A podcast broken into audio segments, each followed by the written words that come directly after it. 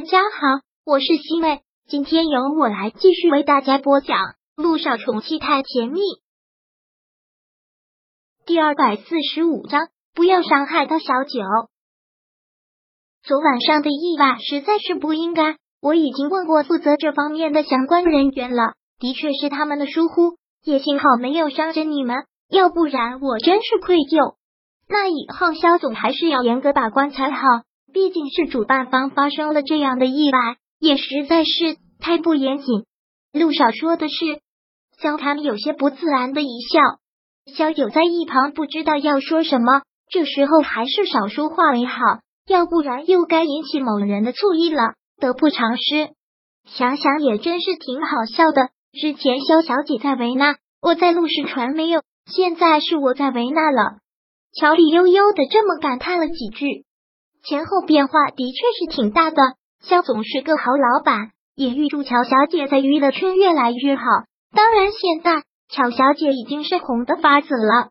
虽然接触的时间不长，但我也感觉到了，肖总是个不错的老板，也怪不得他能在这么短的时间内就把你捧得这么红了。如今你淡出娱乐圈了，真是可惜了，也真是浪费了肖总当初培养你的一番心血呀。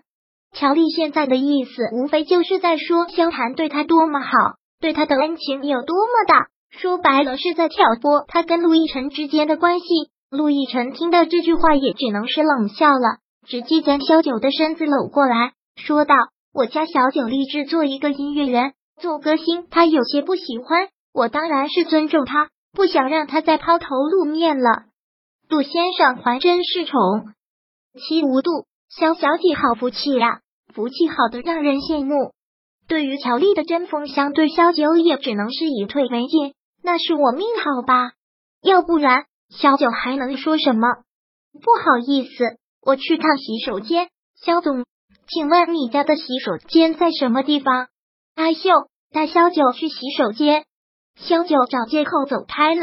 刚才的氛围让他觉得很压抑，只能到洗手间暂时躲一个清闲。但没有想到，刚进洗手间不久，乔丽就跟着走了进去。乔丽，你到底想干什么？既然他已经追过来了，那就明人不说暗话了。乔丽双手环胸，倚靠在面盆处，上下打量了他一眼，然后冷冷的一笑，说道：“萧九，有时候我真的很嫉妒你，我也实在不明白，你有哪里比我好？为什么引得那些男人都被你神魂颠倒？”萧谈是这个样子，鲁亦辰更是这个样子，有什么秘诀可以教教我吗？这个我爱莫能助了。萧九说的很干脆，如果你还是想抢我老公的话，那我也只能奉陪到底。上次在病房里，我已经说的很清楚了。嗯，对，上次在病房里的确说的很清楚了。乔丽说到这里，微微的锁了下眉心，然后问道：“你现在站在我面前？”心里肯定有一种胜利的快感吧？那是你以小人之心夺君子之腹，我并没有这样想。无所谓，你要怎么想都无所谓。也的确是我小看了你。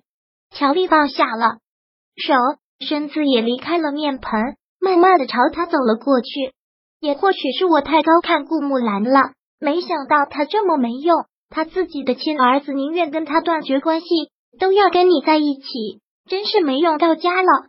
这个女人的心思远比萧九想的还要狠辣一些。之前一口一个妈喊的这么亲，如今在他看来没有了利用价值，也还是一脚把他踢到了一边。所以现在你的所作所为是在报复吧？对呀，乔丽很坦荡的回应。我不是早就跟你说过了吗？我从来都不否认啊，我不可能让你们活着这么好。不可能让背叛我的人活得那么好，所以我放弃了自己当老板的机会，签给了萧谈。然后呢？然后不久，也许你就会听到了陆氏传媒倒闭的消息，然后慢慢的整个陆氏集团都会垮掉。我知道现在陆亦辰跟陆氏集团已经没有什么关系了，但陆氏集团垮掉了，他心里也会很难受吧？毕竟这么多年的心血，所以我在做最后一个赌注。看看他会在你和陆氏集团之间做什么样的选择。如果他依旧选择你，我无话可说。但陆氏集团垮了，也够他难受的。我觉得这个报复够了，你觉得呢？是你想的太美。萧九很干脆的回击：“对于你的报复计划，我真的很遗憾，告诉你不会成功的。不要再垂死盯闸了。陆亦辰爱的人从来都是我，乔丽跟他宣战已经不是一次、两次了。萧九不能软弱，从顾木兰身上他已经提取了足够的教训。如果他退一步，别人就会直接把他逼到绝境，所以他不能做任何的让步。只有比对手更狠更硬。”他才有赢的机会。对顾木兰是如此，乔丽更是如此。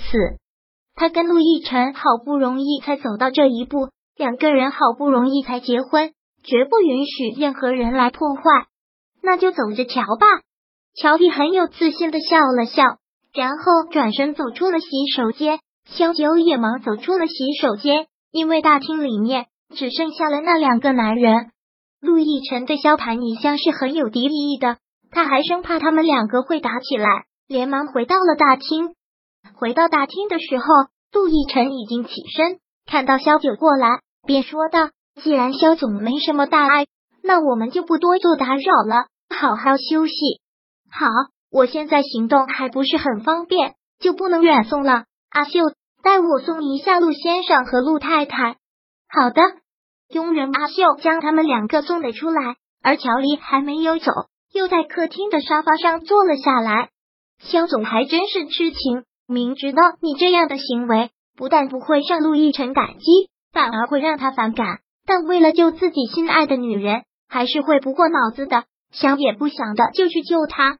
当时意外发生的时候，萧谭真的是没过脑子，就一心想着千万不能让他有任何闪失。但是可笑了，也是枉做好人。人家都已经是有老公的人了，什么时候需要他来救？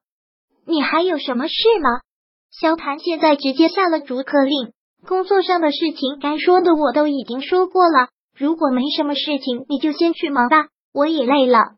既然肖总已经下逐客令了，我自然不会在这里久留。最后一个问题，乔丽很认真的问道：“你到底喜欢肖九什么？”你知道我不会回答你。